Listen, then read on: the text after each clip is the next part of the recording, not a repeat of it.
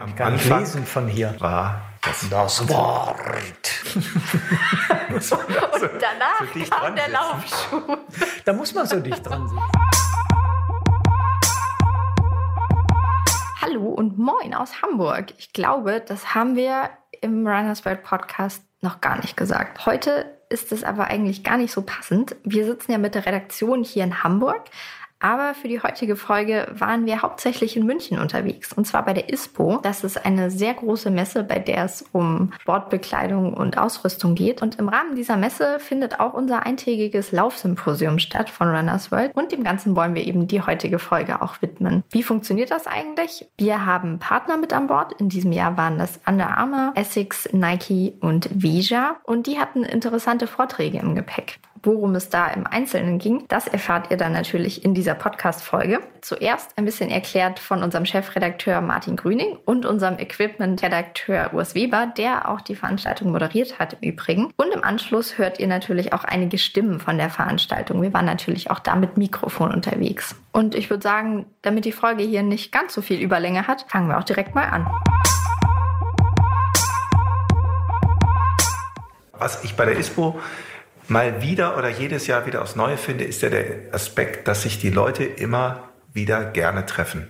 Mhm. Es ist ein People-Business, ne? Und wir unterhalten uns natürlich auch und wir reden übers Laufen, wir reden mit Läufern, wir treffen uns zum Laufen und Menschen wollen sich einfach treffen. Das ist ein Grundbedürfnis, offenbar. Ja, die wollen sich anpacken können, die wollen sich in die Augen schauen können. Dann entsteht erst richtig vernünftige Kommunikation. Das ist für mich mit auch ähm, der Grund, warum ein Symposium wie das unsere da Erfolg haben kann und muss. Also und Liz, eigentlich ist es so, was jeder Lehramtsstudent im Studium lernt, die Hälfte ist der Inhaltsstoff, die andere Hälfte ist das Persönliche, die persönlichen Botschaften und das sieht man bei Messen auch. Wenn ich jetzt zurückdenke, was haben wir an Produkten gesehen, kann ich eine ganze Reihe aufzählen, aber mir fallen parallel oder vielleicht sogar als erstes die, die Leute auf, die die Botschaft getragen haben. Und ich glaube, das ist auch so das Geheimnis von, auch von erfolgreichen Sportmarken. Die, die Träger der Botschaften, die Markenbotschafter sind unglaublich wichtig. Mhm. Neben dem Produkt natürlich, was stimmen muss. Aber ähm, es, es lebt tatsächlich auch ähm, dann davon, dass ein Produkt ähm, in die Hand genommen werden kann, dass ich es jemand anderem weitergeben kann, dass ich es gemeinsam angucken kann, dass ich mich darüber austauschen kann. Ich glaube, das ist auch ganz wesentlich wichtig. Das ist was ganz anderes ähm, als der die, die Begutachtung eines Produktes an meinem Bildschirm ganz alleine für mich. Das ist, ist ja logisch irgendwie. Das ja, unbedingt. Es ist so banal, wie es ist, aber es ist so wichtig, diese Erkenntnis immer wieder sich vor Augen zu führen. Ne? Also keine Marke im Sportbereich oder in unserem Laufbereich verkauft sich rein digital. Wenn sich eine Marke rein virtuell präsentieren würde, würde man die Produkte nicht verkaufen können. Einen Laufschuh, um es mal aufs Produkt runterzubrechen, muss ich immer fühlen, in der Hand haben, dann letztendlich anziehen, schnüren und ich muss mit dem einfach loslegen. Ja, eindeutig. Also ein, die, das ist ja nochmal ein anderes Thema als jetzt das Symposium, aber wie man den richtigen Laufschuh findet, das tut man nur, wenn man den Schuh auch an den Fuß anziehen kann und damit laufen darf, bevor man ihn kaufen muss. Deswegen muss man in den Fachhandel gehen und da vor Ort sich verschiedene Modelle anpassen lassen und die testen. Und mit den Menschen, die Ahnung von, dem, von der Materie haben, über den Schuh dann auch sprechen. Ja. Aber das ganz klar für mich. Ich fand eigentlich interessant den Ansatz, ähm, wir müssen ja jetzt nicht chronologisch durchgehen, aber Essex hat ja auch präsentiert und die haben ja ähm, neben den ganz neuen technologischen Ansätzen, die sie so seit letztem Jahr, seit 2019 auch haben, mit Meta-Ride-Konzepten und diesen Rocker-Geometrien und so. Aber ich fand interessant, dass die eigentlich ihre Präsentation beim Laufschuh-Symposium angefangen haben mit ähm, ja eigentlich fast gesellschaftlichen Fragen. Die sind da, äh, haben so gezeigt, wie äh, sich die modernen Gesellschaften entwickeln, wie wichtig das Wort Stress ist im negativen Sinne auch. Und ähm, dass das Stress eine der Volkskrankheiten äh, Nummer eins oder zwei sein wird in den, schon in den nächsten fünf Jahren. Also schon heute ist Stress einer der wichtigsten, auch, auch Öko, von der Ökobilanz und von der wirtschaftlichen Bilanz wichtigsten Faktoren, den man mit einbeziehen muss. Aber in fünf Jahren wird es ein wesentlicher wirtschaftlicher Faktor sein, der den Gesellschaften und den Menschen selbst natürlich zu schaffen macht. Und das fand ich ganz interessant, dass Essex das ähm, aufgeführt hat äh, und das in die, ja letztendlich auch in die äh, Überlegungen mit einbezieht, wie sie Produkte entwickeln und für wen sie Produkte anbieten und dann natürlich diesen Schluss machen, okay, wir sind als, als Running Brand oder in dem Running Markt sind wir natürlich prädestiniert dafür, mit diesem Thema Stress umzugehen, weil eben Laufen eines nachgewiesenermaßen eines der besten Vehikel ist, um Stress zu bekämpfen oder mit Stress umzugehen. Ja, also die, die, haben da ja ein ganz, ganz zeitgemäßes Thema aufgenommen, ähm, was direkt auch in unseren Sport so reinführt. Also ich, ich äh, stelle immer so immer fest, ähm, wir, haben, wir haben im Laufen so drei, drei Wellen gehabt. Die, die erste war getragen davon, dass man erkannt hat, dass Laufen ähm, äh, Herz-Kreislauf Gesundheit forciert. Das war so der Anfang des Laufens. Trimming 130, tu was ja. für dein Herz. 1970er Jahre. 70er Jahre. Mhm. Dann äh, wurde der Aspekt der, des ähm, Gewicht Abnehmens immer wichtiger und wesentlicher, einfach, dass durch das Laufen die Stoffwechselaktivität extrem erhöht wird und dass die beste Möglichkeit ist, ähm, sein Gewicht zu reduzieren oder zu normalisieren oder zu halten auch. Und dann kommt jetzt eben der dritte Moment, den du erwähnt hast, dass es äh, Laufen die beste Möglichkeit ist, Stress abzubauen. Das ist natürlich äh, auch ähm, physiologisch belegbar, dass Stresshormone reduziert werden durch den mhm. Ausdauersport und eben eher Glückshormone ähm, aufgebaut werden.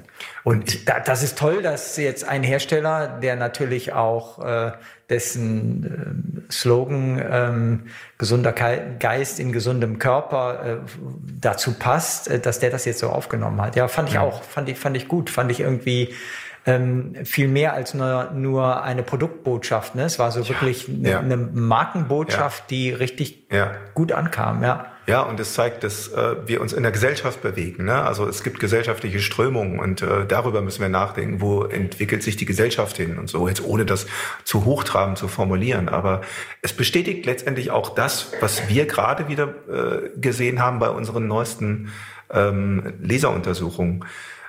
Die Runners World Leser oder User auch der Webseite, die Umfrage wurde ja auch online gemacht, die fügen als Gründe an fürs Laufen ähm, so etwas wie, äh, ich will fit bleiben, ich will ähm, äh, für Entlastung sorgen, Ausgleich sorgen. Das sind alles so, also wir nennen das ja immer intern so ein bisschen softe Gründe. Also mhm. die ersten sieben Gründe, die genannt werden als Motivation zum Laufen. Das sind softe Gründe, softe Begründungen. Erst dann wird genannt Wettkampfbeteiligung. Also dann wirklich so einer von dem athletischen Hintergrund getriebene Motivation. Das Wichtigste für Läufer ist so, dass sie einen Ausgleich haben, Stress abbauen, sich fit fühlen. Also persönliche Gründe, äh, wo es einfach um das Feel Good geht, um das Gutgehen und einen Ausgleich zu dem Stress, den man im Alltag hat. Ja, ja, aber ist es nicht lustig, dass ähm, dagegen die anderen Partner des Symposiums, die ähm, mit, sag ich mal, mit einem federführenden Produkt in den Markt gekommen sind, nämlich Nike, auf die Karte Leistung, Leistungssport, Verbesserung meiner Leistungsfähigkeit mit, mit ihren neuesten Produkten setzen. Äh, wir sind nämlich weiter trotzdem ja. auch eine Leistungsgesellschaft. Jetzt müssen wir aber aufpassen. Ich glaube, davon sind wir, von dem Thema sind wir gerade natürlich so fasziniert, weil es mhm. auch mit, mit Nike mhm. immer gerade so verbunden wird. Aber Nike hat ja ganz großen Wert darauf gelegt, jetzt beim Laufsymposium auch. Sie haben ja das Produkt, was sie nach vorne gestellt haben, war der, äh, äh der Infinity React. Also ein Schuh, der nicht für Spitzenläufer gemacht ist, sondern ein Schuh, der, ich zitiere jetzt mal äh, indirekt Nike, äh, darauf ausgelegt ist, dass mehr Menschen laufen können und dass mehr Menschen sich vor allen Dingen weniger verletzen beim Laufen oder dass, dass, sie gemäß ihrem Laufstil laufen können. Also ein Schuh für die breite Masse. Und das ist vor dem Hintergrund Nikes, ne, die so viel Forschung ausgegeben haben und so viel Produktentwicklung gemacht haben für Top-Schuhe, also für Elite-Läuferschuhe, für Marathonläuferschuhe. Aber die stellen bei dem Laufsymposium im 2020, im Olympiajahr, stellen die im Kern ihrer Markenkommunikation äh, Kommunikation einen Schuh, der äh, gemacht ist für den äh, Allround-Läufer, für den Hobbyläufer. Das fand ich sehr spannend. Ja, wir sind ja beide auch den Schuh schon gelaufen. Äh, wie, wie, wie passt dir das Modell? Du, ähm, tatsächlich passt er mir sehr, sehr gut jetzt. Ähm, ich muss sagen, in, in Zeiten, wo ich vielleicht ambitionierter laufe, wo ich mehr auf Wettkampf gehe und so, da wäre ich nicht so fasziniert, aber es ist wirklich, das ist ein sehr komfortabler Schuh. Passt so in diese ganze Entwicklung der letzten drei Jahre, wo wir sehr viele Komfortschuhe gesehen haben, sehr bequeme Schuhe, Schuhe, die den Abrollvorgang unterstützen ähm, und die so, ja, das, das, das sorglose Laufen, nenne ich es mal so äh, umgangssprachlich jetzt, die das sorglose Laufen einfach ermöglichen sollen. Und ähm, du hast recht, also es ist tatsächlich auch ein Statement von Nike, dass sie äh, sich auch den Fitness-Freizeitläufern weiterhin zuwenden wollen. Ähm, stimmt. Zu Recht. Aber auch da die Parallele bei Nike, ähm, die beim, ohne jetzt zu sehr ins technische Detail zu gehen, aber sie nehmen Anlehnung an äh, den Spitzenmodellen, mit denen Weltrekord Weltrekorde im Marathon gelaufen wurden. Also Stichwort Rockerkonstruktion wird da eingesetzt oder die gleiche Sohlengeometrie wie bei den Vaporfly äh, Next Percent oder 4% Modellen. Das wurde dort abgeschaut. Und die Parallele gibt's auch bei dem anderen Partner vom Laufsymposium bei Essex zum Beispiel. Ne? Also die haben mit dem äh, MetaRide letztes Jahr ein ganz mhm. neues Konzept vorgestellt und das wird jetzt runtergebrochen für Schuhe, äh, für Schuhmodelle, wie jetzt aktuell der ähm, Glide Ride oder dann der Evo Ride, der später auf den Markt kommen wird. Äh, also ein Schuhkonzept, was runtergebrochen wird für die Läufer, ich sage jetzt mal der breiten Masse im positivsten Sinne, die dann mit diesen Technologien laufen können und die davon profitieren, was technologisch ursprünglich mal für die Elite-Läufer oder für die ganz schnellen Läufer entwickelt wurde. Und es funktioniert. Aber in der Serie wird es ja auch noch einen Schuh für das ganz schnelle Laufen geben. Natürlich, ja, denn äh, den wir noch nicht kennen. Den der wir leider nicht sehen durften. ja. Schade. Ja, da Hat vom Timing nicht so ganz ja, gepasst. Ja, ne? ja. Ich glaube, es dauert noch so drei, vier Wochen, dann wird Essex den großen Launch machen von dem Schuh, der schon mal auf der Straße war, den wir auch schon im Fernsehen gesehen haben. Ne? Also, aber äh, wir durften ihn noch nicht sehen, durften ihn noch nicht anfassen. Heißt das, also, du hast ihn tatsächlich auch noch nicht in der Hand gehabt? Nein. Irgendwo? Nein. Oh. Nein. Aber du wirst hingehen, nicht? Zur Präsentation nach also, Japan? Äh, ich werde nach Japan reisen und mir den dort angucken, direkt wenn er rauskommt, weil äh, ich bin tatsächlich super neugierig, jetzt auch aus Schuhperspektive, äh, was steckt dahinter. Ne? Also es, ähm, das ist so äh, meine Beobachtung ja oder meine These auch gewesen. Es tut sich momentan so viel bei Schuhentwicklung. Sicherlich viele Läufer brauchen das nicht, aber es ist interessant, weil wir da diese, diese, ja, die Amerikaner sagen, diese Downtakes haben. Ne? Es wird so viel geforscht, es wird in der Spitze viel gemacht und letztendlich profitiert aber auch der, der Hobbyläufer, der, der, der Läufer, der den Schuh für einen täglichen Einsatz braucht. Und ähm, da tut sich sehr viel und auch tatsächlich gerade bei, bei Essex, äh, die das natürlich jetzt besonders feiern, weil dieses Jahr 2020 sind die Olympischen Spiele in Tokio. Und ähm, äh, Essex ist dort Ausrüster der Olympischen Spiele und ähm, das ist im eigenen Land in Japan. Da liegen die Japaner so sehr, sehr viel Wert drauf und äh, haben da also ein großes Invest ähm, auch im, sozialen Bereich und äh, deswegen sind auch diese Produktvorstellungen, die jetzt kommen, sicherlich äh, mit, mit äh, allergrößter Sorgfalt und äh, äh, tatsächlich auch technologisch, glaube ich, äh, an, an äh, erster Stelle, was man dort findet. Ich, ich finde ganz interessant, ähm, dass wir vor fünf bis acht Jahren eine Materialrevolution so erlebt haben, mhm. also äh, dass Zwischensohlenmaterialien neu erfunden wurden. Jetzt korrigiere mich, wenn ich falsch liege, es ist eher so eine Konstruktions- oder Geometrierevolution, die den Laufschuh erfasst. Ist die Geschichte mit den Materialien jetzt gerade auserzählt? Also gibt es da einfach jetzt nichts Besseres oder? Ich glaube, da sind wir mittendrin. Also äh, da das ist so ein bisschen ähm, eine Dialogsache auch. Also die Laufschuhindustrie oder die Laufschuhhersteller und die Forschung setzen jetzt auch sehr viel um, was dank der Materialien machbar ist. Ähm, du hast eben das Stichwort genannt, ne? also Mittelsohlenkomponenten, Mittelsohlenschäume. Also wir seit Jahren oder seit den 1970er Jahren äh, kennen wir diese EVA-Zwischensohlen, ja. aber die chemischen Komponenten haben sich immer weiterentwickelt. Und ähm, tatsächlich vor, vor jetzt etwa sechs Jahren kamen mit diesen ähm, ETPU-Materialien, Boost-Materialien von Adidas, war damals wirklich eine Revolution. Da kam eine ganz neue Generation von Kunststoffschäumen auf den ja. Markt, was jetzt fortgesetzt wird. Ne? Also bei Nike ist das React und und äh, diese Pebax-Schäume, also es gibt verschiedene Bezeichnungen dafür. Jeder Hersteller hat da so sein, seine Schlagwörter. Aber es ist in der Tat so, dass die Qualität dieser Materialien so enorm viel besser geworden ist, dass sich das auch für jeden Läufer positiv auswirkt. Und äh, ich, weil du das eben ansprachst, ich glaube, wir sind da tatsächlich mittendrin in der Entwicklung. Wir sehen es im Spitzensport, wo sich im letzten zwei Jahren, äh, drei Jahren jetzt die Weltrekordzeiten nochmal deutlich verbessert haben. Letztes Jahr gerade bei den Frauen, äh, also ein, ja, ein Meilenstein äh, gefallen ist. Und ähm, ich glaube auch, dass sich diese Entwicklung jetzt in, nächsten, in nächster Zeit fortsetzen wird. Naja, und wir sehen natürlich, dass es nicht nur äh, einige wenige Hersteller sind, die diese Materialien nutzen, sondern wirklich immer mehr Hersteller Zugang zu diesen Materialien haben und damit umzugehen lernen, glaube ich, in ihren Produkten. Ich glaube, ja. das ist auch äh, jetzt so, so ein, im, im, Moment so ein Trend. Ja. Ja. Ähm, ja, und zwar in der Spitze und in der Breite. Ne? Also wir haben jetzt mal gezählt, also wir haben jetzt Stand Februar 2020, ähm, kennen wir zwölf Hersteller, die Carbonplatten in Mittelsohlen einbauen. Ne? Zwölf, das ist Wahnsinn. Ne? Also diese Hochtechnologie, äh, die da eingesetzt wird, wird jetzt ja tatsächlich, wie du sagst, von vielen Herstellern umgesetzt. Mhm. Ne? Das ist so äh, der eine große Trend. Ein anderes großes Schlagwort, was wir jetzt noch da in der Diskussion mit dazu nehmen müssen, ist, ähm, auch wenn ich persönlich das Wort eigentlich gar nicht mag, ist diese Nachhaltigkeit, ne? der Nachhaltigkeitsaspekt. Ne? Ja. Sustainability wird ganz groß geschrieben, spielt bei in der Markenkommunikation jedes Herstellers eine große Rolle. Und ähm, da, um auch wieder den Bogen zurückzumachen zum Laufsymposium, war ich eigentlich super happy, dass wir da einen Hersteller hatten, der äh, dieses, äh, ja, dieses Wort Nachhaltigkeit nicht nur äh, als Marketing-Tool benutzt, sondern qua seiner Markendefinition, Veja.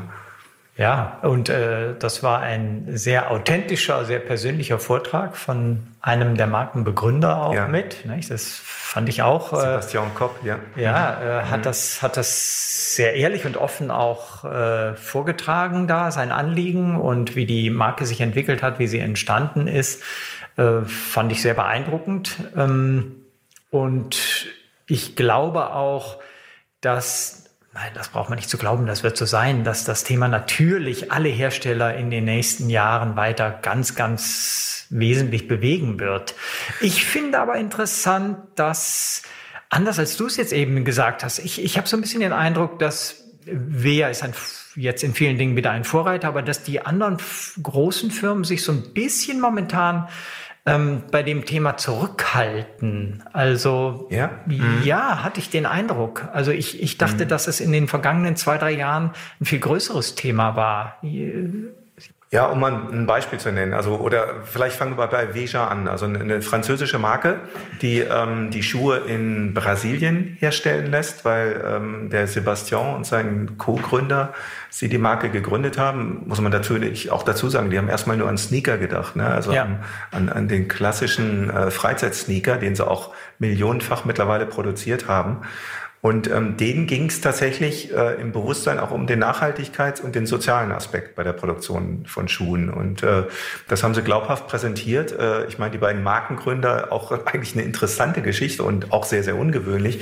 Die hatten, äh, die kamen von aus einer ganz anderen Richtung. Die hatten von Schuhproduktion oder Schuhen an sich überhaupt gar keine Ahnung. Ne? Also die sind tatsächlich von diesen beiden Aspekten Nachhaltigkeit und soziale, Herst soziale äh, Aspekte bei der Herstellung von Produkten getrieben worden, als sie ähm, dann ihr ja, Sourcing betrieben haben. Die waren ja also auf vielen Ländern, in vielen Ländern der Welt unterwegs und, unterwegs und haben geguckt, wo können wir solche Produktionsbedingungen ermöglichen und auch die pro entsprechende Produkte dann daraus resultieren lassen. Und äh, die Markengeschichte ist noch jung, aber jetzt sind sie eben jetzt gerade dieses Jahr 2020 zum ersten Mal mit dem Veja Condor, mit einem, einem Laufschuh auf den Markt gekommen, bei dem sie auch sagen, es wird uns nicht gelingen, den komplett nachhaltig zu produzieren, aber wir sind so etwa bei 55, 60 äh, Prozent werden das in den nächsten zwei Jahren vielleicht auf bis knapp über 70 Prozent ähm, ausweiten können. Aber auf be bestimmte Kunststoffschäume kann man in der Laufschuhproduktion derzeit einfach noch nicht ver äh, verzichten. Die sind nicht ersetzbar.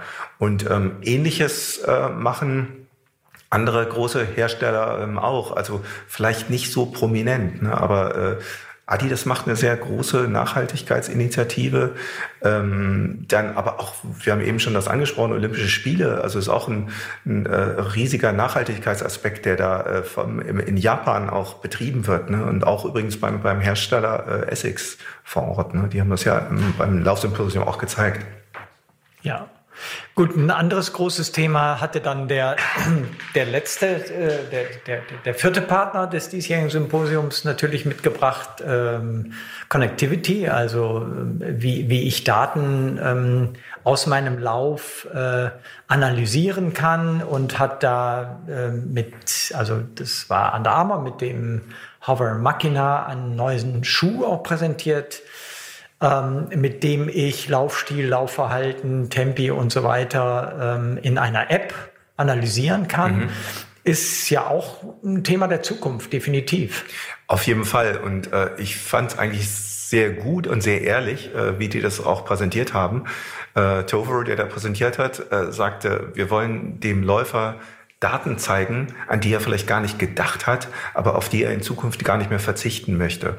Denn es soll ja damit ähm, nicht nur eine Auswertung des Laufs erfolgen, sondern auch eine, ähm, ja, eine eventuelle Korrektur, also auch äh, Rückschlüsse auf den Laufstil gezogen werden. Um mal ähm, ganz banal zu sagen, die, die Schrittfrequenz ne, wird mit Hilfe eines, eines Sensors, der im Schuh ist, gemessen ähm, und direkt im Smartphone angezeigt oder auch auf der, auf der Uhr angezeigt, die eben connected, die verbunden ist mit dem, äh, mit dem Sensor im Schuh. Oder es wird auch die, die Schrittfrequenz und die Schrittlänge angezeigt. Also zwei Faktoren, die ähm, ganz wesentlichen Einfluss haben auf den Laufstil. Ne? Und äh, es lassen sich aber eben noch viele weitere Faktoren da messen. Und das heißt, der Läufer hat dort, äh, wenn er das nutzt, äh, ein direktes Feedback zu seinem Laufstil und kann direkte Verbesserungen vornehmen.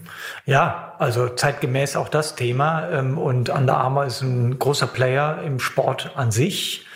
Im Laufsport werden sie immer reger und immer ähm, umtriebiger, kann man sagen. Da können wir also, denke ich, auch noch einiges erwarten.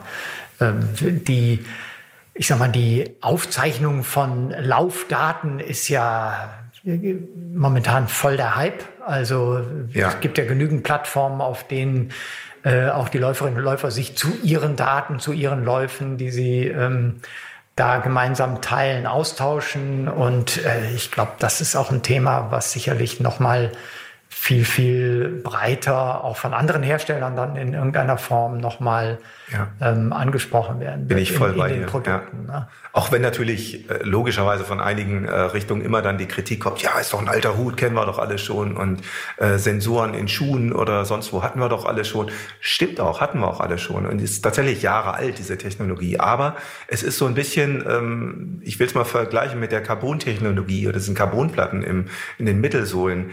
Die hatten wir auch schon in den 1980er und 1990er Jahren zuhauf. Ne? Also Carbon ist ein ist ein riesiges Thema da. Ja, ich kann, ich kann mich an ein, ein ähm, Produkt von Reebok, war das nicht so ein, ein Lightweight-Rennschuh, der ja. eigentlich nur Carbonplatte mit aufgesetzten ja. ähm, EVA-Elementen hatte. Mhm. Also ja, stimmt. Ja, auch ein also alter Hut, aber es ist eben heute ausgereifter als genau. damals. Ja, ja.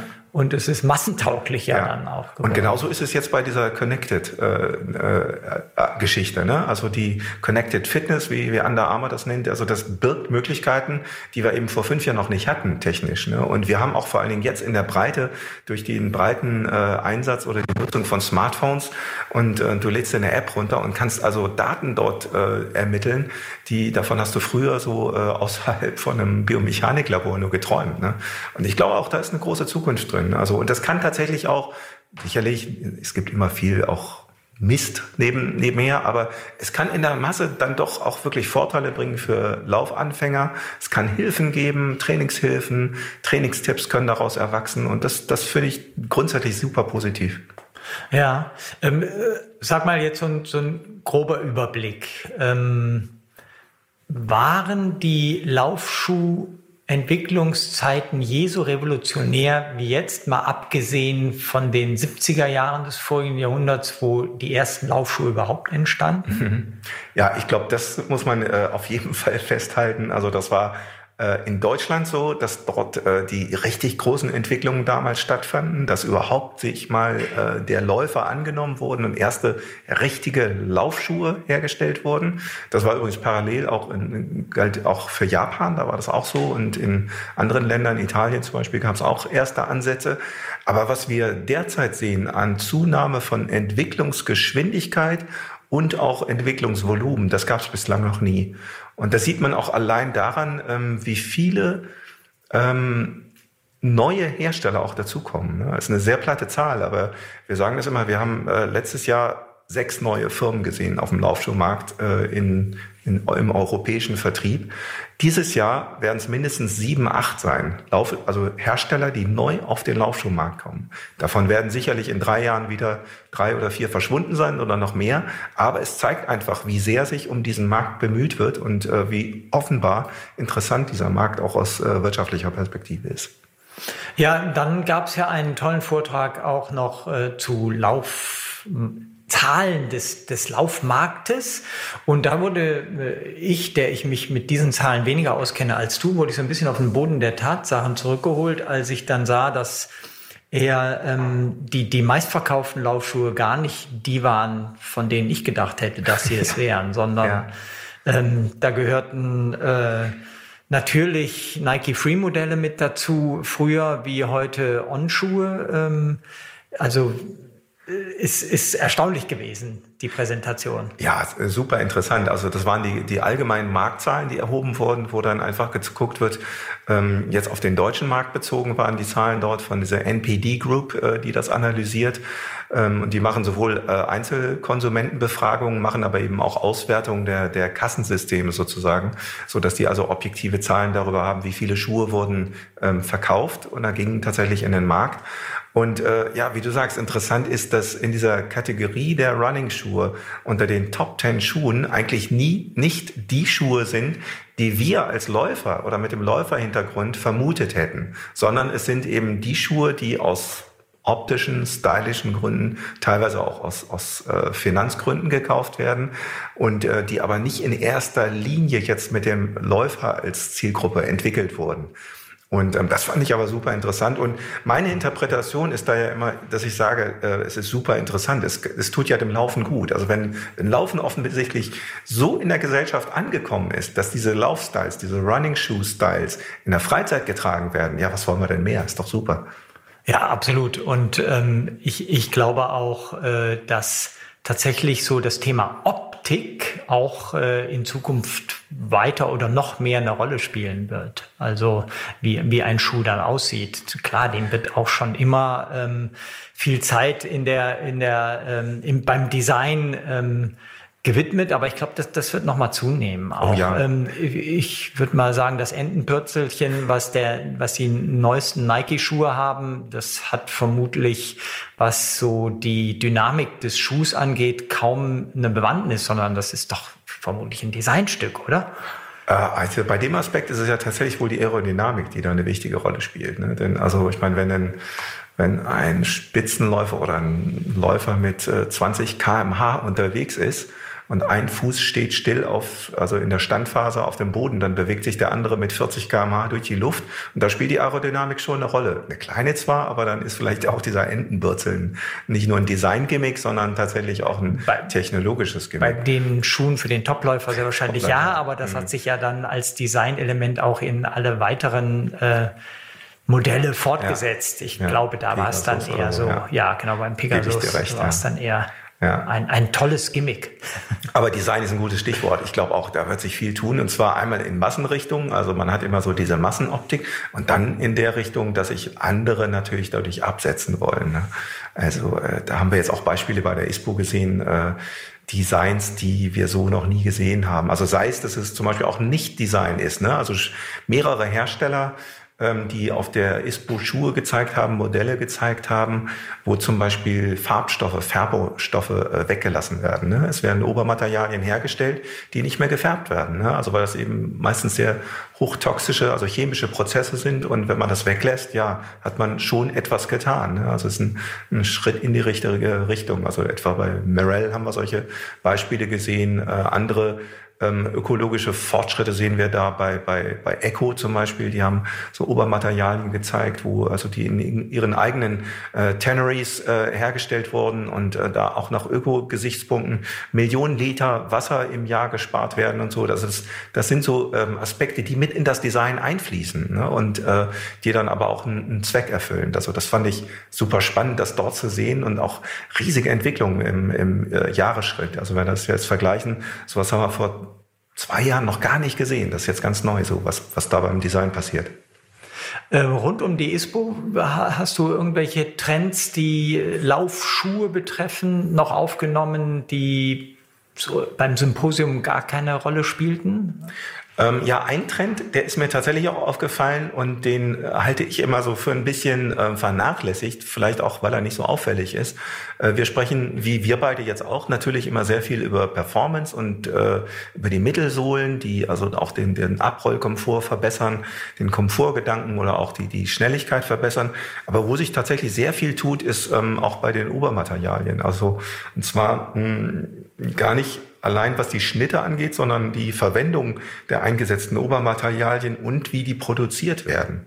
Denn auch da hat es eine technologischen äh, Entwicklung gegeben in den letzten Jahren, die, ähm, ich, ja, ich würde sagen, revolutionär ist. Ne? Also die Obermaterialien, die mittlerweile in einem Stück produziert werden, in einem Stück meistens gestrickt werden von einer Maschine im Rundstrickverfahren, wo also verschiedene Garnstärken eingesetzt werden können, verschiedene Garnqualitäten ähm, gleichzeitig auch äh, Farbprozesse mit einfließen und dadurch eine unglaublich hohe Funktionalität erreicht werden kann. Ne? Und da tatsächlich auch Befruchtungen in den Laufschuhmarkt kommen von außen, äh, aus Richtungen, äh, wo man das vielleicht gar nicht vermutet hätte. Um mal ein Beispiel zu nennen, was wir bei der ISPO jetzt auch gesehen haben und auch im Umfeld von unserem Laufsymposium ähm, war von, vom Hersteller äh, Win aus äh, Italien, ne, die also in den letzten Jahren Furore gemacht haben mit hochfunktionellen ähm, Sportwäsche und Sporttextilien.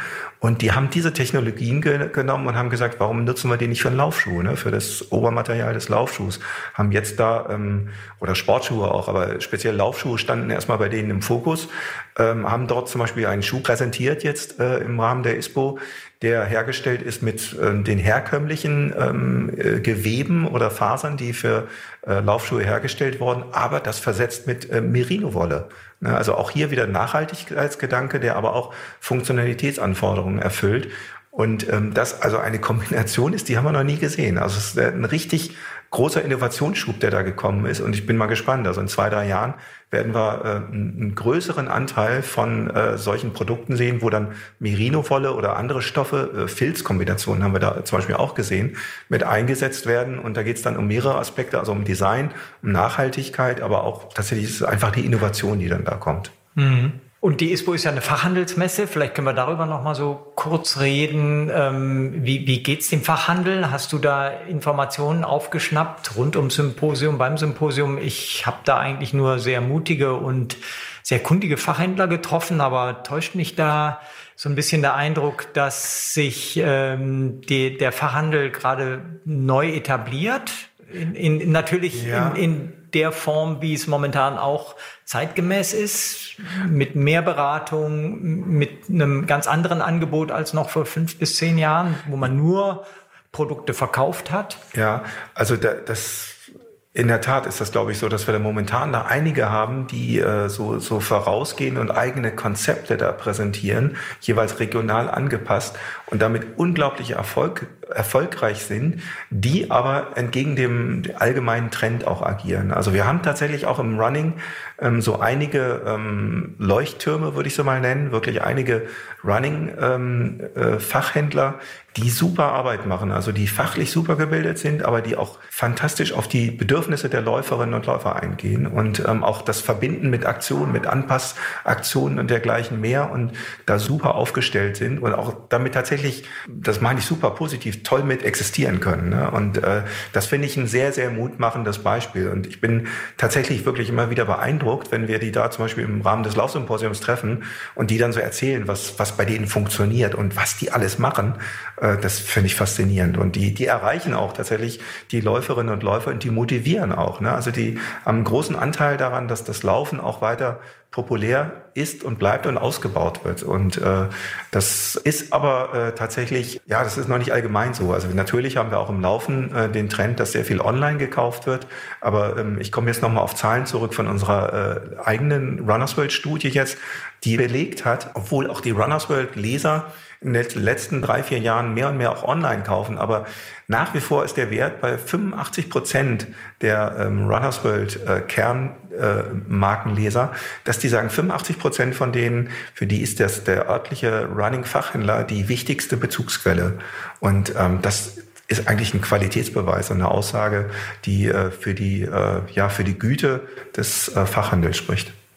Ja, glaube ich auch. Also äh, und die die Erfolg haben, das sind natürlich auch Typen irgendwie. Ja. Äh, das ist immer herrlich, die dann rund um Symposium da zu treffen. Das ist, finde ich, äh, sind schon tolle, tolle Kerle so dabei. Und das gibt der Sport natürlich auch her, unser Sport, das Laufen. Ähm, von dir nochmal so ein Ausblick. Was, was wird passieren im Laufschuhbereich? Gibt's, wird's die Raketentechnik jetzt noch geben? Jetzt hatten ja der Verband hat so ein bisschen sich da der internationale äh, Leichtathletikverband hat sich jetzt da mal so ein bisschen eingemischt und hat gesagt, also ähm, ihr könnt da mit euren Laufschuhen nicht machen, was ihr wollt. Und ich glaube, das ist auch gut so. Ähm, mhm. Wir setzen da jetzt mal so Grenzen, aber hast du so irgendwas im Hinterkopf, wo du sagst, in die Richtung wird es sich in den nächsten Jahren entwickeln und das mhm. werden wir nächstes Jahr bei unserem Symposium als die große neue Erkenntnis präsentieren dürfen? Oder also zunächst mal fand ich es jetzt ganz, ganz wichtig, dass der Verband da oder verbandseitig gesagt wurde, was darf der Laufschuh und was darf er nicht, wo sind die Grenzen. Und ähm, bisher ist eigentlich all das, was wir gesehen haben, bei Laufschuhen erlaubt. Ähm, aber es gibt jetzt eben auch eine Obergrenze. Das finde ich wichtig, also als Orientierung für die Hersteller, aber natürlich auch für die Läufer, dass die also nicht irgendwie disqualifiziert werden, weil sie irgendeinen verbotenen Schuh laufen. Das war schon mal ganz wichtig. Und ich glaube, ähm, auf Basis dessen, was wir eben gesagt haben, also diese Entwicklungsgeschwindigkeit hat enorm zugelegt in den letzten Jahren und es äh, spricht auch nichts dafür, dass die, die Entwicklung ist nicht zu Ende, sondern im Gegenteil. Ich glaube, das geht weiter schneller und so ein Aspekt, den wir, ähm, wo, wo ich gespannt bin, wann das kommt, ist die Individualisierung. Also wir haben jetzt schon in verschiedenen Bereichen ähm, zum Beispiel den Einsatz von Körperscannern. Ne? Also das wird im Militär wird das schon sehr extensiv genutzt. Im Sport kann man das nutzen. Es ist die Technologie ist da. Man stellt sich einen, einen Körperscanner, die Maße werden abgenommen, gescannt, der Körper wird eingescannt und dann wird auf den Körper im Wortsinne eine Bekleidung geschneidert. Äh, auch nach unterschiedlichen Funktionszonen, nach Body-Mapping-Prinzipien und ähnliches äh, existiert auch schon für den, für den Schuhbereich. Ist dort ungemein komplizierter, weil wir über einen dynamischen Bewegungsvorgang sprechen. Der äh, Fuß bewegt sich nun mal im, beim Abrollprozess im, beim Laufen. Aber ich glaube, dass sich da in den nächsten Jahren tatsächlich noch sehr viel tun wird. Und auch, äh, und das ist das Gute dabei, ähm, es werden dadurch äh, individualisierte Lösungen geschaffen, die es den Menschen noch besser ermöglichen zu laufen. Also es muss gar nicht schneller sein, sondern es kann auch das Ziel einfach sein, dass ich beim Laufen bleiben kann, dass ich unverletzt laufe, dass ich Freude habe am Laufen, Spaß am Laufen und Spaß auch teilweise einfach am Gadget oder an der Ausrüstung und deswegen gerne laufe. Aber ich glaube, da haben wir tatsächlich noch eine große, große Entwicklung vor uns. So, das war also schon mal eine kleine Rückschau aufs Laufsymposium. Ich hatte euch ja aber noch O-Töne versprochen und damit geht's jetzt weiter. Und zwar zuerst mit Essex. Da hat Andreas Moll noch einmal kurz zusammengefasst, worauf bei Essex im Jahr 2020 die Prioritäten liegen. Na, der Fokus ist äh, zum einen natürlich die Olympischen Spiele, wo wir stolzer Ausrüster sind. Aber wir wollen natürlich jetzt nicht nur die Athleten äh, bei, in Tokio unterstützen, sondern alle Läufer. Und das war auch Ziel der Präsentation heute, dass wir unser Produktportfolio, unsere Ansätze, unsere Ideen präsentieren, die für alle Läufer gültig sind, egal ob sie Anfänger sind oder ja, Top-Athleten. Zum einen kümmern wir uns natürlich sehr über, na, um die Laufeffizienz. Ja. Wir haben eine innovative Reihe an Schuhen, die sich sehr damit beschäftigt, wie effizient kann gelaufen werden. Wir wollen uns um Komfort kümmern und Komfort ist ein weites Feld, aber es ist eben der, der Nummer eins äh, Kaufgrund und ja, wir wollen da mit unserer bewährten Produktpalette weiter voranschreiten. Und zum anderen ja, haben wir, werden wir speziell für die Olympischen Spiele einen neuen Schuh auf den Markt bringen, einen sehr ja, hochwertigen Wettkampfschuh aus der Meta-Serie, den wir aber jetzt zum heutigen Zeitpunkt noch nicht preisgeben können. Ja, es, gibt, äh, es wird ein neuer Schuh im Februar äh, kommen aus äh, der Reihe sehr laufeffizienter Produkte. Ja, da gibt es einmal den Meta-Ride, haben wir letztes Jahr gelauncht, den Glide-Ride haben wir letztes Jahr gelauncht und jetzt kommt der Evo-Ride dazu, ist auch ein bisschen eine leichtere Version dessen und ich würde mal sagen, in Sachen Produktneuigkeiten ist das aber nur der Beginn von dem, was wir 2020 so auf die Bühne bringen werden. Dann geht's weiter mit Under Armour. Da hat Topher Gaylord die Zusammenfassung übernommen. Achtung, jetzt wird's erstmal Englisch, aber keine Angst, danach gibt's auch noch eine kleine Übersetzung. Yeah, so we're we're incredibly excited at Under Armour. Our mission at Under Armour is is to make running better, to help all runners break through whatever personal goals they have. We've been in the running space for over 10 years. We've launched three separate cushioning technologies. We've taken our legendary expertise in apparel and we've integrated that into some of the most innovative upper materials that have ever been built into footwear. And in 2020, we're excited to be launching our newest shoe, the Hover Machina which is our fifth generation connected shoe. This is one of the most innovative shoes that will actually coach you as you run. Um, so inside this shoe, first I'll talk about the shoe. The shoe has got our, our award winning hover cushioning platform, which delivers a very soft, plush ride. Um, we integrated in a new uh, PBEX, and it's a carbon infused PBEX propulsion plate that gives it a very snappy uh, ride. Uh, so you got incredible cushioning with a very fast and responsive and lively uh, ride to the shoe itself. Um, the upper is a very nice uh, constructed, form-fitting uh, upper, and then we've got embedded into the shoe our fifth generation chip uh, that gives you live form coaching that will track all of your cadence, stride length, distance, time, and pace and deliver into your ears uh, live coaching on how to increase your form and maintain optimized efficiency while you're running. Da sagt er also, für Under Armour geht es darum, das Laufen für jeden zu verbessern. Und Under Armour macht das jetzt schon seit zehn Jahren, hat verschiedene Technologien auf den Markt gebracht und launcht jetzt eben die neueste Erfindung, den Hover Machina. Der hat die bewährte Hover Sohle mit der Dämpfung und Energierückführung und kommt jetzt mit einer Neuheit, nämlich dem Echtzeit-Coaching. Dazu hat der Schuh einen Bluetooth-Chip eingebaut. Mittlerweile ist das die fünfte Generation und darüber kann dann der Schuh in Verbindung mit der Map My Run App Daten erheben, wie zum Beispiel die gelaufene Entfernung oder Schrittlänge und die besondere Neuheit daran, dann eben auch Echtzeit-Coaching geben. Das heißt, während man mit dem Schuh läuft und die App eingeschaltet hat, kann man dann Empfehlungen bekommen, ob man zum Beispiel seine Schrittlänge verlängern oder verkürzen sollte. Die wohl jüngste Laufschuhmarke, die als Partner dabei war, das war Veja aus Frankreich. Eine Marke, die ursprünglich aus dem Sneaker-Bereich kommt und sich vor allem darauf spezialisiert hat, nachhaltig zu sein. Und Arnaud Dabir von Veja aus dem Bereich Running erklärt uns, dass das auch die große Besonderheit oder die Neuheit ist, dass Veja Nachhaltigkeit und Performance verbinden möchte. Yeah, so the idea when we entered the running uh, market, uh, we wanted to be uh, the, the sustainability and the materials and the way the shoes are made to be at the same level of, of demand that as performance. So that was the main uh, plan going into running. So what's what's very new in the for a, a running shoe is that we use some natural material. Uh, we use some recycled materials. This has been done, but using as many natural materials, a banana, sugarcane, rice, rubber, latex. I think this is very new to the industry because those materials have very good qualities, and it's just you know about the beginning uh, to get all those technical use we can make with it. Sie setzen also vor allem natürliche Materialien ein, und recycelte Materialien, zum Beispiel aus Bananen oder auch aus Reis. Und wie verkauft sich das Ganze? Uh, we sold its very drop in the ocean for the first season. We had 10,000 pairs, uh, you know, in our main markets. So it's France, UK, US, Germany, uh, Netherlands mainly.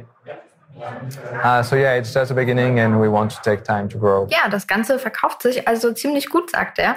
In der ersten Saison sind tatsächlich so um die 10.000 Paar des Laufschuhs Condor heißt er im Übrigen über die Ladentheke gegangen. Vor allem in Frankreich, Großbritannien, den USA, Niederlanden und bei uns in Deutschland. Ein großes Stichwort bei Beja war außerdem noch Post-Petroleum.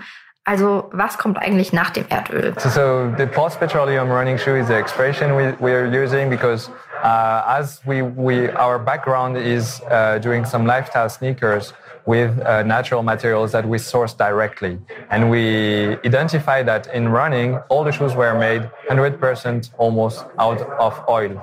And what we wanted to do is to change uh, this and, and use more natural materials into the technical world. So that's why we want to be post-petroleum. We want to use as less oil as possible. Bija hat also festgestellt, ja, im Laufschuhbereich basiert ganz schön viel auf Erdöl und will hier eben genau ansetzen und auf alternative Materialien setzen und möchte das in Zukunft auch noch weiterentwickeln, um so wenig Erdöl wie möglich in der Laufschuhproduktion zu verwenden. So the newest innovation is the Nike React Infinity Run. And we're really proud of this product because it delivers on the promise to help reduce running related injuries. So we leverage a third party relationship to ensure we had unbiased uh, help to make this, this claim on injury reduction. So we worked with University of British Columbia Sports Research Medicine Foundation and really partnering with them, they helped conduct our largest external study to date in Nike running history. And we had two control groups, a group with the Nike Infinity, and then we had the Structure 22. And they were put through a 12 week training program, exactly regimented, same training program every day. We kept the over indexed on women over men. And then if they missed three or more runs due to running related pain, they had to drop out of the study. So within that study that Dr. Michael Ryan from UBC led, we were able to prove a 52% reduction, statistically significant, that this helps reduce running related injuries over the structure. Something that we're really excited about on this first step in our moonshot journey towards every runner gets faster and no runner gets injured. Bei Nikes neuester Entwicklung geht es darum, möglichst verletzungsfrei zu laufen. Dabei helfen soll der neue Nike Infinity React Run. Und im Zuge dessen Entwicklung hat Nike eine ziemlich große Studie angestellt in Kooperation mit der Universität von British Columbia und hat dort zwei Kontrollgruppen gegeneinander antreten lassen, beziehungsweise gleichzeitig trainieren lassen unter denselben Bedingungen über zwölf Wochen hinweg und hat dann festgestellt, dass es in der Gruppe mit dem neuen Schuh tatsächlich mehr als 50 Prozent weniger Verletzungen gab als in der zweiten Gruppe mit einem älteren Nike-Schuh. Dabei noch wichtig zu wissen, Nike zählte dabei als Verletzung, wenn ein Läufer schmerzbedingt mindestens drei Trainingseinheiten verpasst hat. Und auch noch interessant, unter den Testern waren etwas mehr Frauen als Männer. Das hat uns Kylie Barton von Nike direkt nach dem Vortrag auf dem Laufsymposium erzählt. Und mit Matt Nurse vom Nike Sports Research Lab haben wir im Anschluss noch mal ein bisschen ausführlicher über die Entwicklung eines Laufschuhs gesprochen. Um, maybe in general at first, what are the specific qualities of this new shoe? Yeah, I, I think when we started um, thinking about this new product, the the brief or the, the intent was to start looking at running injuries in mm -hmm. maybe a different way than we had in the past. So instead of historically focusing on products that maybe look at motion control as a mm-hmm. design feature, and there's there's lots of ways you can do motion control. Instead of looking at that, we sort of focused on what runners tell us. We know that motion control hadn't been really changing the rate of injuries in runners. So we took a step back, and, and what we did is we focused on cushioning. Um, mm-hmm. We hear from runners all the time that um, they want to feel protected, they want to have a, a, plush, comfortable ride, and they want to have smooth transition. So starting with that feedback, um, we looked at sort of the the toolbox of of different platforms that we have available or, or ones that we have emerging. Um, and we focused on React foam because React is both uh, uh, resilient, it's very soft and resilient, but it's also a very durable foam. Um, mm-hmm. we, we, often refer to it as our workhorse foam. Um, and so we added 24% more foam under under the foot, so it's it has a higher stack height than than our older shoes to uh, provide more more cushioning. Um, it has wider nets. Uh, and the reason we did that is is frequently when you look at the, the trade off between very soft foams and as you increase stack height, is stability. And rather than going with dual density or foot bridges or other types of um, shoe techniques to control uh, rear foot motion, uh, we widened the net to make sure there was the stability. And then we drafted off some of the learnings that we had from the Vaporfly 4% as we modified the rocker or sort of the rollover, the, the angle of the, the toe spring on the shoe to make sure that runners, in addition to both having very soft, responsive uh, cushioning, wide, stable nets, they also had a very smooth transition. So that was the, the key um, sort of features underfoot, if you will. Yeah, okay, that sounds like a lot of development. That was a lot, yes. Yeah, there was a lot. And how long did it take to develop the shoe?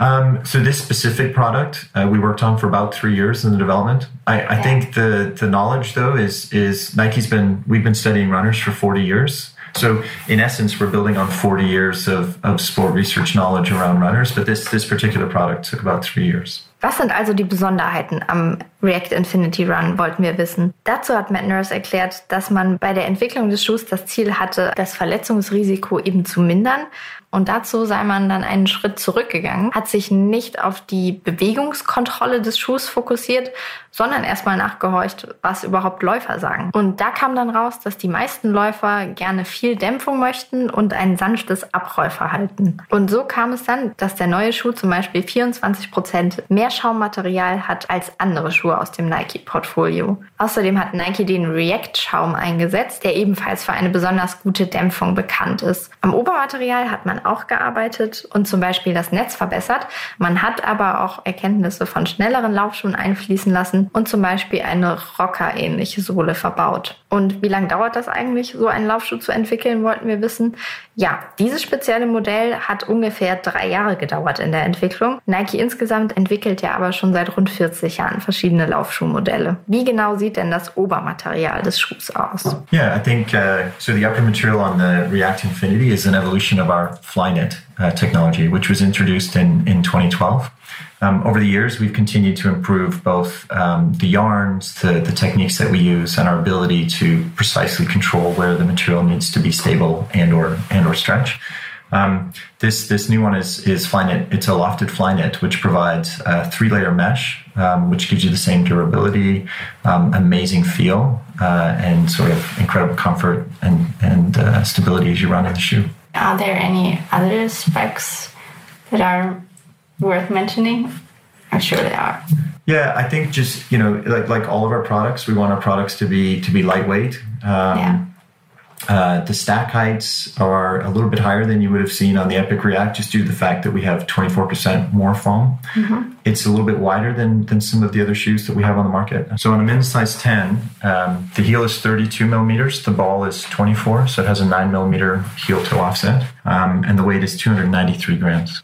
Ja, das Obermaterial ist also im Prinzip eine Weiterentwicklung des Flyknit-Materials, das Nike schon 2012 vorgestellt hat. In diesem Schuh ist es aber sogar dreilagig verarbeitet. Dann wollten wir wissen, welche anderen Merkmale denn der Schuh noch hat. Da sagt Matt Nurse dann, aufgrund des großzügiger verwendeten Schaumaterials ist die ganze Konstruktion etwas höher, als man das kennt von Nike-Schuhen. Insgesamt liegt die Sprengung aber bei 9 mm, also die Differenz vom Vor- zum Rückfuß. Insgesamt ist der Schuh auch relativ leicht. In einer Herren-US Größe 10 wiegt er 290 Gramm. Jetzt war vorhin ja schon ein Stichwort die sogenannte Bewegungskontrolle. Und die sogenannte Überpronation, also das Abknicken des Fußes nach innen hin bei der Laufbewegung, ist ja schon ziemlich lange ein Thema in Läuferkreisen und auch ziemlich allgegenwärtig, vor allem hinsichtlich der Verletzungsvorbeugung, so sagt man. Und da scheint es irgendwie seltsam, dass jemand, der überproniert, jetzt einen neutralen Dämpfungsschuh laufen soll. Auch danach haben wir den Wissenschaftler also gefragt, ist der Schuh was für Überpronierer? Uh, it certainly can be. And, and in the study, we had a mix of uh, people who are neutral runners and people who might be classified as pronators or overpronators. Yeah. I think the challenge is, and this is this has been the challenge in the footwear research community, whether that's through academic research or industry research. For you know, since the 70s, the prevailing thought has been you need impact protection and you need motion control. And the reason that people think you need motion control as as the foot hits the ground and and pronates, and pronate, pronation is a natural motion of the foot. It, it, it helps sort of cushion the foot. Everybody pronates. Um, the question is whether you overpronate. And the reason people are focused on that is as you pronate, so at the subtalar joint, where that, that motion happens, it's connected to the to the tibia, which is the bone in, in your lower leg shank. So as as you pronate and your foot rolls inwards, your tibia also rotates internally while your foot is on the ground. As your body is coming through, your hips are moving the opposite direction. So you create a, a torque with the femur, which is the bone in the upper leg, that goes the opposite direction. So your femur is externally rotating, your tibia is internally rotating, and part of that is driven from from the motion of the foot. Mm-hmm. So this this idea, because knee pain is one of the most common problems or one of the most common injuries to runners was that if you control the motion of the subtalar joint, you control the motion of the tibia, which means you control either the motion or the torque. And there's lots of different ways people have looked at it, but the load on the knee. Um, so it's a good idea. I mean, it, as a as a starting point, whether you're an academic or it was a logical place to start. So we've been successful in building shoes that reduce pronation. What hasn't happened is there hasn't been a similar reduction in injuries. And I think the notion that maybe motion control control shoes aren't necessary anymore is probably um, maybe jumping too far. We do know that some people who have um, different running problems, whether they get a motion control shoe or whether they get a custom orthotic or a custom insole, they see relief of their symptoms. So something changes. Um, it's it's been difficult to quantify. Um, so certainly there's a, a, percentage of the population that might still benefit from this. I think what's happened though is it's been overprescribed. There are plenty of people who pronate, and, and as somebody who's infatuated with people, I'm always watching the back of people's feet, and I always, anytime anybody pro- overpronates, I'm watching, like I see it. but there's plenty of people who overpronate who don't get hurt.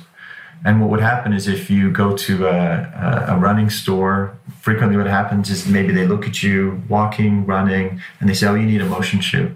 And then there's it's gone so far as people who maybe you don't need a motion shoe, but people have, have thought it's preemptively protective. So they say, "Well, you should wear one anyway." And what happens is most of the time they're not they haven't been that comfortable. You know, you have to use higher density, whether it's foams or, or plastic pieces, foot bridges to control that motion. And and honestly, I, I, think the results of, of what we've seen in some of our studies is um, perhaps you don't need it. And for maybe a, a, a percentage of the population, um, there's a better alternative that both gives you the comfort, the ride, the protection that you need, um, but also reduces injuries without having to sacrifice comfort or, or have something trying to change the way your body wants to naturally move. You know, for us, like the work that we've done so far, it's it's a first step you know it's it's product in combination with training. But i think we're starting to to uh, open the door to a new avenue of possibilities without looking at certainly there's going to be a percentage of people who maybe need motion control shoes. I think the trick is we have to continue to sort of understand how do we get more predictive about who's going to get injury and what kinds of injuries and how do we continue to get more prescriptive with who might need motion control versus who can explore different avenues of um, uh, preventative um, options Ja, das kann durchaus sein, erklärt er uns. Denn mit der Pronation und Überpronation ist das so eine Sache. Eine gewisse Pronation, also das Einsinken des Fußes nach innen, ist nämlich auch natürlich. Und die Frage ist dann eigentlich, wo Überpronation beginnt. Aber nochmal erklärt, die Bewegung des Fußes, die wirkt sich durch die Verbindung mit dem Schienbein und dessen Verbindung wiederum mit dem Oberschenkel in der Bewegung auf das ganze Bein aus und vor allem auf das Knie. Also die Art und Weise, wie unsere Füße sich beim Laufen bewegen, wirkt sich auch auf die Bewegung des Knies aus. Und die Idee bei sogenannten Bewegungskontrollschuhen ist eben, dass man durch das Umstellen des Fußes auch Knieschmerzen verhindern soll. Und das ist eigentlich eine gute Idee, sagt Matt Nurse. Aber das Problem ist jetzt, dass man festgestellt hat,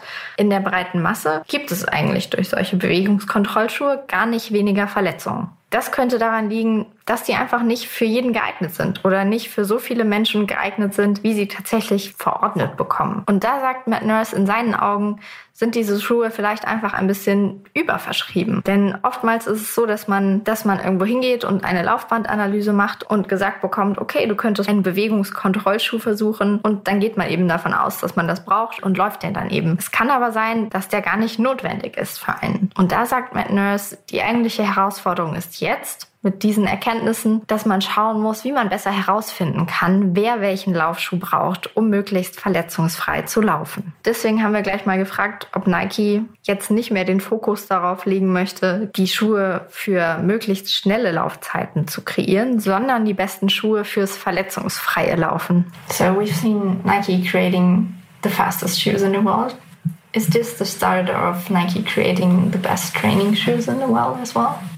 I think so. I, I look. I'm. I'm. Um, I work in the Nike Sport Research Lab. We are a group of scientists, and we like to make things as, as, objective as we can. When you have great science and you and you do great research in partnership with our footwear creation teams and our material scientists, you can see when we lead through the lens of science, we make the best, fastest running product in the world.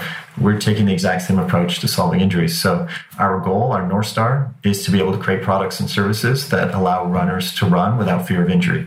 Not just over the course of a week or a month or a training season, but over the course of their lives.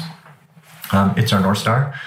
Uh, I do think if we continue to look at it through an objective lens, we're going to are we going to eliminate injuries? I mean, that's a, a pretty lofty goal. Are we going to significantly reduce them?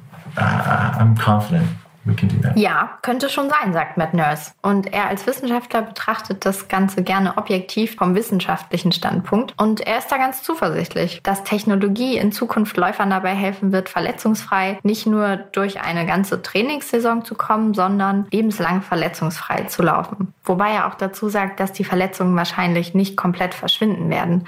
Aber er ist sich ziemlich sicher, dass die Technologie dabei helfen kann, die Verletzungen signifikant zu reduzieren. Do you think running healthy is the new running fast? Like that's what could that be what everyone is aiming for? Not not to focus on running as fast as you can anymore, but to run as healthy as you can.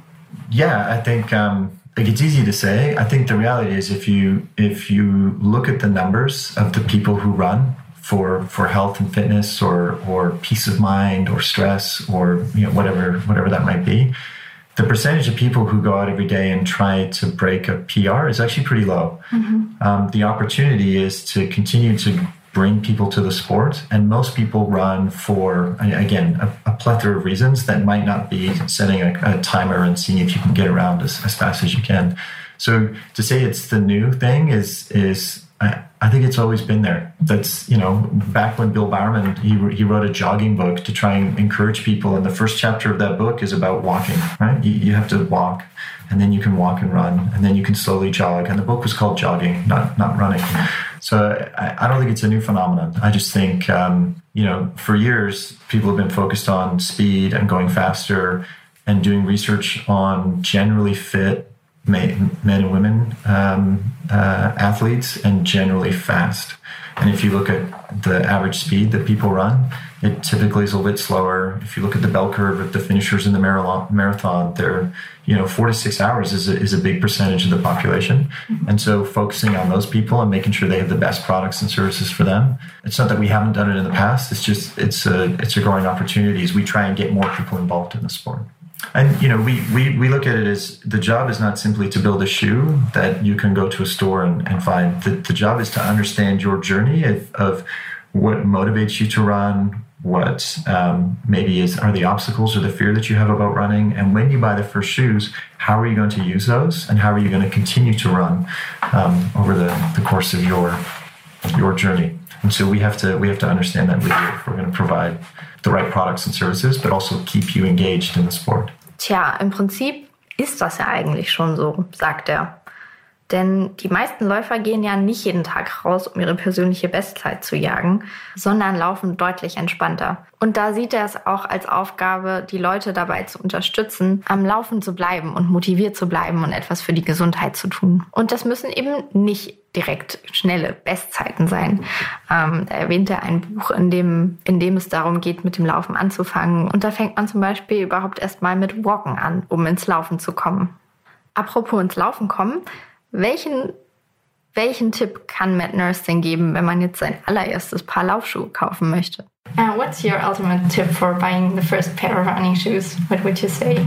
I think without being a you know, look, you can go and you can get lots of different assessment. I think you heard some of it this morning. There's there's a growing theory that um, you know whatever theory about the natural running mechanics that you prescribe to, your body is generally a good indicator. Look, I, I have a bias. I think if you want the fastest shoes, you know where to get them. If you want the most protective shoes, I think you also know where to get them. But trust your body. You know, I, th- I think there's a lot of people willing to do, um, you know, give you lots of advice and feedback.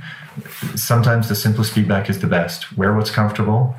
Don't run too fast out of the gates. If you're running where you can't have a conversation, you're probably going too fast, especially as a as a novice runner. Mm-hmm. Yeah, trust your body. Okay. And then trust the science. If people have science to back it up, um, it's usually a good place to start. Ja, dabei ist es ganz wichtig, auf den Körper zu hören. Äh, Matt Nurse sagt mit einem Augenzwinkern, ja, er ist ein bisschen beeinflusst und weiß natürlich, wo man die schnellsten und bequemsten Schuhe bekommen kann. Grundsätzlich rät er aber dazu, auf den Körper zu vertrauen und zum Beispiel, wenn man mit dem Laufen anfängt, auch zu gucken, dass man sich noch unterhalten kann, sonst ist man zu schnell. Solche Dinge. Aber unterm Strich dem Körper vertrauen und natürlich auch der Wissenschaft, sagt der Wissenschaftler. So, Laufschuh, Laufschuh, Laufschuh. Darum ging es heute irgendwie hauptsächlich. Das ist ja aber auch irgendwie unser fundierendes Arbeitsgerät als Läufer. Und man konnte so ein bisschen raushören, dass da noch ganz schön viel passieren wird. Das bleibt also sehr, sehr spannend, was da passiert. Wir bleiben weiter am Ball, testen so viele Schuhe für euch, wie wir können und halten euch weiter auf dem Laufenden. Wenn ihr hier mit dem Podcast immer auf dem Laufenden sein wollt, dann abonniert ihn übrigens gerne, dann verpasst ihr keine Folge mehr. Das war sie auch schon für heute, die 28. Folge vom Runners World Podcast. Wir sagen auf Wiederhören und bis zur Folge 29.